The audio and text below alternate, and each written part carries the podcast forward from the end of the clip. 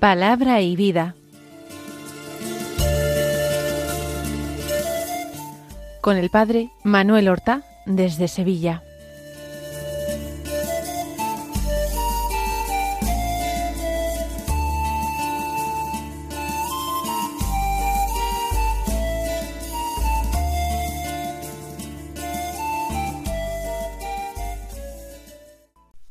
Nombre del Padre y del Hijo y del Espíritu Santo. Amén. Alabados sean Jesús y María. Muy buenos días, queridos amigos oyentes de Radio María y seguidores del programa Palabra y Vida. Hoy es el martes de la quinta semana del tiempo ordinario, un martes que es 6 de febrero. La Iglesia celebra la memoria de unos santos mártires, en concreto de San Pablo Miki, jesuita, y sus compañeros mártires en Japón, mártires del siglo XVI. En este grupo están incluidos Pablo Miki, que fue sacerdote jesuita japonés, nacido entre el año 1564 y 1566. Se convirtió, se bautizó, ingresó en la compañía de Jesús, se ordenó sacerdote y predicó en su patria el Evangelio, sufriendo entonces la persecución. Fue arrestado junto con otras veinticinco personas, veinticinco cristianos. Había varios jesuitas, había fieles laicos, alguno muy, muy jovencito, y había también un franciscano español, San Pedro Bautista, y cuatro franciscanos más. Fueron crucificados en Nagasaki un 5 de febrero del año 1597. El Evangelio que se proclama en la misa de hoy es de San Marcos. Continuamos su lectura, llegamos al capítulo séptimo, del que tomamos los versículos uno al trece, que dicen así En aquel tiempo se acercó a Jesús un grupo de fariseos con algunos escribas de Jerusalén, y vieron que algunos discípulos comían con manos impuras, es decir, sin lavarse las manos. Los fariseos, como los demás judíos, no comen sin lavarse antes las manos, restregando bien, aferrándose a la tradición de sus mayores, y al volver de la plaza no comen sin lavarse antes, y se aferran a otras muchas tradiciones, de lavar vasos, jarras y ollas. Según eso, los fariseos y los escribas preguntaron a Jesús, ¿por qué comen tus discípulos con manos impuras y no siguen la tradición de los mayores? Él les contestó, bien profetizó Isaías de vosotros hipócritas, como está escrito. Este pueblo me honra con los labios, pero su corazón está lejos de mí. El culto que me dan está vacío, porque la doctrina que enseñan son preceptos humanos. Dejáis a un lado el mandamiento de Dios para aferraros a la tradición de los hombres. Y añadió, anuláis el mandamiento de Dios por mantener vuestra tradición. Moisés dijo, honra a tu padre y a tu madre, y el que maldiga a su padre o a su madre tiene pena de muerte. En cambio, vosotros decís, si uno le dice a su padre o a su madre, los bienes con que podría ayudarte, los ofrezco al templo. Ya no le permitís hacer nada por su padre o por su madre, invalidando la palabra de Dios con esa tradición que os transmitís. Y como éstas hacéis muchas cosas. Después de los últimos episodios y de esta última eh, recopilación que ha hecho Marcos cuando nos contaba cómo Jesús seguía recorriendo aldeas, pueblos, caseríos, y la gente sacaba a sus enfermos a la plaza o a la calle para presentarlos a Jesús y les rogaban que los curase, que al menos tocase la orla de su manto, tocase a los enfermos, porque de esta manera quedarían curados, ahora se propone Marcos hacer ver a sus lectores las contradicciones tan fuertes que tuvo el Señor, y de parte precisamente de las personas que en teoría eran las más religiosas de la sociedad en que vivía. Fariseos con algunos escribas de Jerusalén. Escribas que eran con toda certeza fariseos, que se dedicaban en exclusiva al cultivo de la ley, comentar, estudiar la ley, enseñar la ley. Se acercan a Jesús y vienen de lejos, vienen algunos de ellos de Jerusalén, invitados quizás por sus colegas fariseos de Galilea. Vienen movidos por su curiosidad. Ellos también quieren ver de cerca a Jesús del que se cuentan tantas cosas y que lleva tras de sí a tantas personas. No podemos excluir que existiera un sentimiento de celos por parte de muchos estos maestros religiosos de Israel.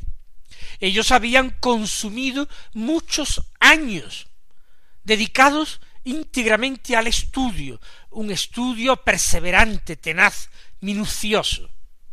Y ahora llegaba Jesús, que parece que no había estudiado en ninguna parte, sino que había ejercido un oficio manual artesanal, carpintero de Nazaret, y se pone a enseñar con un éxito que ni de lejos podía soñar ninguno de aquellos maestros fariseos. Y además Jesús no tenía una cátedra fija en una determinada ciudad, principalmente en Jerusalén, donde iban los principales maestros.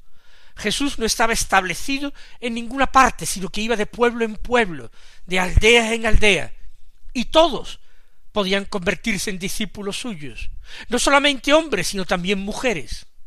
No solamente se acercaban los puros, sino los impuros, no sólo los sanos, sino también los enfermos, incluso los aquejados de enfermedades que les hacían contraer impureza. No solamente eh, los adultos, sino los niños. Ya hemos dicho no sólo los hombres, sino las mujeres. Vienen con curiosidad, pero vienen quizás también cargados de esa envidia que provocan los celos. Para ellos, la religión no es solamente una forma de servir a Dios, sino que están demostrando con su actitud que es una forma de vivir ellos. La religiosidad como un medio de vida y sobre todo no solamente medio de adquisición de ventajas económicas, de adquirir dinero, sino también adquirir prestigio y poder. Y esas cosas son también muy importantes para los fariseos. El prestigio de cara al pueblo, que la gente los reverencie, que les deje los puestos de honor en las sinagogas, que les hagan reverencias por la calle, que la gente les llame maestros.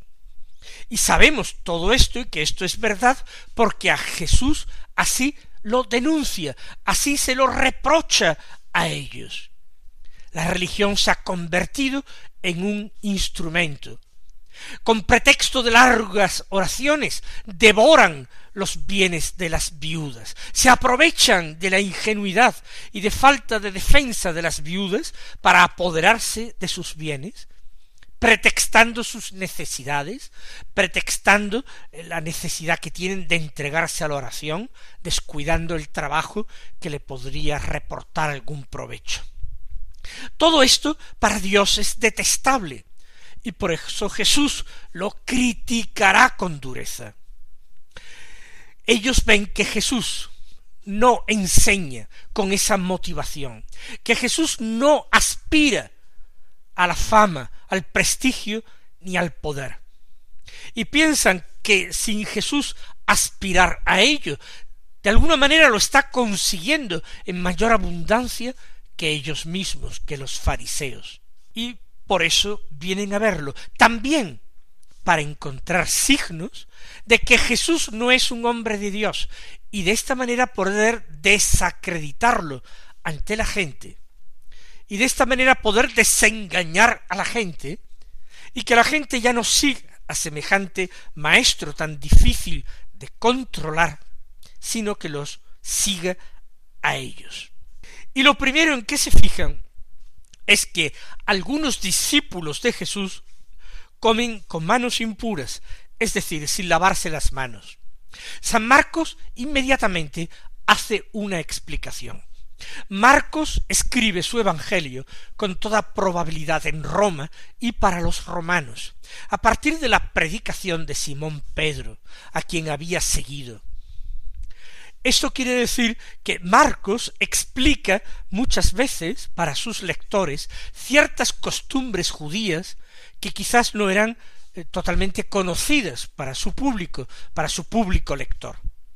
Por eso aclara que ese lavarse las manos eh, antes de comer es una costumbre judía que no tiene una finalidad principalmente higiénica, sino que tiene una finalidad cultural, no eh, tener impureza y sentarse a la mesa eh, en estado de pureza ritual.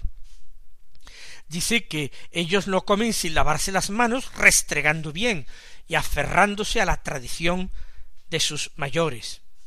Y se aferran a otras muchas tradiciones, dice, de lavar vasos, jarras y ollas, para quitar de todos estos objetos la impureza ritual.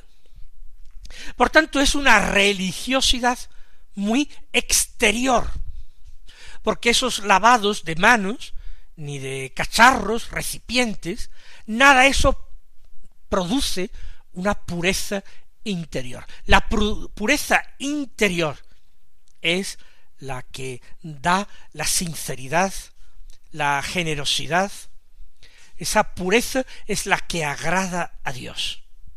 Y continúa el relato. ¿Por qué comen tus discípulos? le dicen a Jesús, con manos impuras y no siguen la tradición de los mayores. Hacen una llamada al respeto a la tradición de los mayores. Pero esta tradición de los mayores no tiene que ser necesariamente una tradición de Dios. No tiene que ser necesariamente un mandato divino, sino una elaboración humana. Y aquí viene el problema. Cuando estas elaboraciones o mandatos humanos sirven para secundar la voluntad de Dios, sirven para darle más relieve y énfasis a la voluntad de Dios, para proteger el cumplimiento de la voluntad de Dios, entonces bienvenidos sean estos preceptos humanos.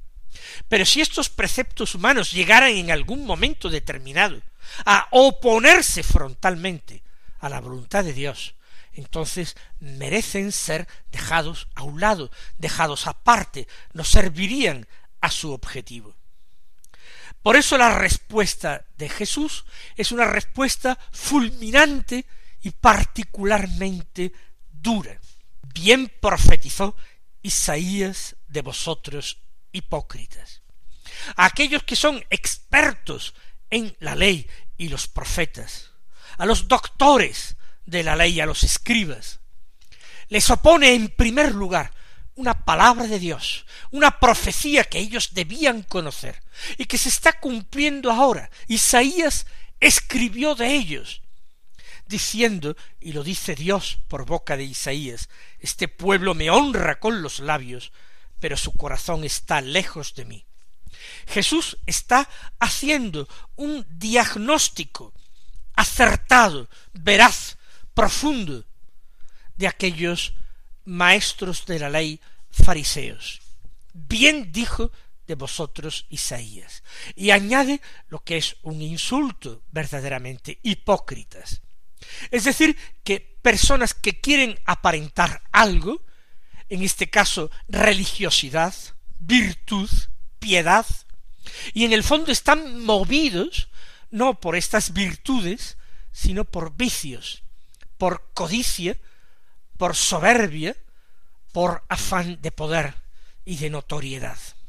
Este pueblo, dice Dios, me honra con los labios, pero su corazón está lejos de mí. Es una religiosidad vacía. El culto que me dan, dice Dios, está vacío. Ellos no buscan servir a Dios, agradar a Dios, complacer a Dios, sino que buscan complacerse a sí mismo y buscan servirse a sí mismo, porque en la medida en que los hombres obedezcan estos preceptos que ellos han elaborado, en esa medida los hombres están sirviendo a sus maestros. La doctrina que enseñan son preceptos humanos. No están enseñando la palabra de Dios ni la voluntad de Dios, sino preceptos formados, creados por los hombres. Y ahora viene lo más grave, no en darle mucha importancia a preceptos humanos, sino el problema más grave es enfrentar estos preceptos humanos a los preceptos divinos.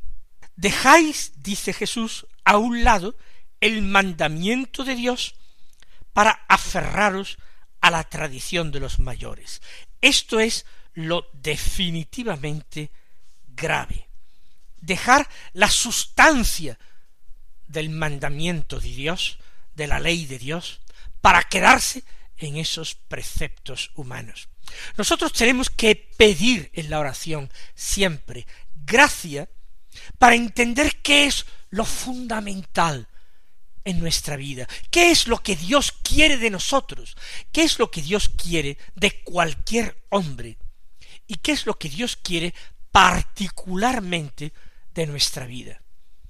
Esforzarnos en descubrirlo, en discernirlo, a partir de la palabra de Dios, a partir de todos esos signos y detalles que van llegando a nuestra vida muchas veces sin haberlos buscado, esos signos de los tiempos que hay que saber leer, como cualquier hombre interpreta el estado del cielo y dice va a llover esta tarde o va a hacer calor.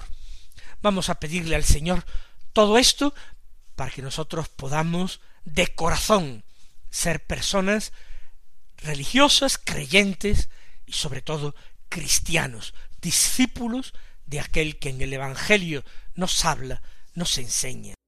El reproche de Jesús es dejáis a un lado el mandamiento de Dios para aferraros a la tradición de los hombres. Y a continuación, inmediatamente después, pone algún ejemplo. Por ejemplo, dice, anuláis el mandamiento de Dios para mantener vuestra tradición. Moisés dijo, honra a tu padre y a tu madre. Esto era un mandamiento de la ley de Dios. Y el que maldiga a su padre o a su madre tiene pena de muerte, lo que indicaba lo serio, lo grave que era para Dios este precepto. Había que tener compasión, caridad para con los padres. Había que honrarlos con respeto, con reverencia, porque en la figura de los padres uno estaba ya dando culto a Dios, respetando a Dios. A través de los padres terrenos, Dios había ejercido una paternidad divina sobre los hombres a través de la facultad de generación, a través del matrimonio y de la familia, Dios estaba suscitando nuevos hijos destinados a su gloria. Por tanto, había un deber grande de honrar a los padres, de respetarlos, reverenciarlos, obedecerlos, pero también de ayudarlos en sus necesidades especialmente cuando los padres se hacían ancianos y padecían enfermedad, debilidad a causa de la vejez, o incluso pobreza, soledad, desamparo, entonces había una obligación estricta de socorrerlos, de ayudarlos en todo lo que se pudiera, y esto era querido por Dios, y esto era voluntad de Dios. Y se sancionaba incluso con la muerte el incumplimiento, al menos el incumplimiento grave de esta obligación. Sin embargo, dice, en cambio vosotros decís, si uno le dice a su padre o a su madre, todos los bienes con los que podría ayudarte, los ofrezco al templo. Es una cláusula un poquito eh, de estudio, no es porque la práctica hubiese gente que dijera tal cosa, o por lo menos sería muy raro ese caso. Pero los escribas, los doctores de la ley, trataban de estudiar todos los casos posibles. Y este, aunque fuera de una manera un poquito académica, no realista, sin embargo lo planteaban. ¿Qué ocurre si una persona dice yo los bienes con los que podría socorrer a mi padre o a mi madre, esos bienes los ofrezco al templo como limosna, los consagro al servicio de Dios. Pues aquellos doctores de la ley sacaban la siguiente conclusión. Como el servicio de Dios es más importante que el servicio o asistencia a los padres, si uno ofrece esos bienes con los que podría socorrer a sus padres al templo, y los ofrece con un voto, con un eh, juramento, entonces tiene que cumplir ese deber, el dinero para el templo, consagrado al templo. Pero ¿cuál era la voluntad de Dios? No que ofreciera más limosnas al templo, y máxime con esa mala intención de dejar desprovistos a sus padres. Y sin embargo, para los maestros de la ley, la solución era clara, la ofrenda al templo, aunque los padres quedaran desasistidos. ¿Qué se ha hecho? Sustituir el mandamiento de Dios por una tradición humana, por un precepto humano, por una interpretación humana. Ya dice Jesús si hace una persona tal cosa, no le permitís hacer nada por su padre o por su madre. No le permitís hacer nada, porque eh, si hiciera lo contrario, le diríais, está pecando, está cometiendo pecado, no puede, no debe hacerlo. Y con esto, dice el Señor, invalidáis la palabra de Dios con esa tradición que os transmitís. Y como ésta, dice Jesús, hacéis muchas cosas. Es decir, es un ejemplo entre otros muchos posibles que se podrían poner. Es vaciar la religión, el precepto divino de su contenido y sustituirlo hábilmente por un precepto humano, por una tradición humana que me transmito, que colma mi desatisfacción, mis deseos de interpretar, pero que profundamente desagrada a Dios. Vamos a pedirle al Señor que nosotros no actuemos así, que no seamos hipócritas ni para con Dios ni para con los hombres, sino que actuemos con verdad y justicia y santidad, con justicia para nuestro prójimo, con santidad para con Dios, con verdad para con nosotros mismos. El Señor os colme de bendiciones y hasta mañana si Dios quiere.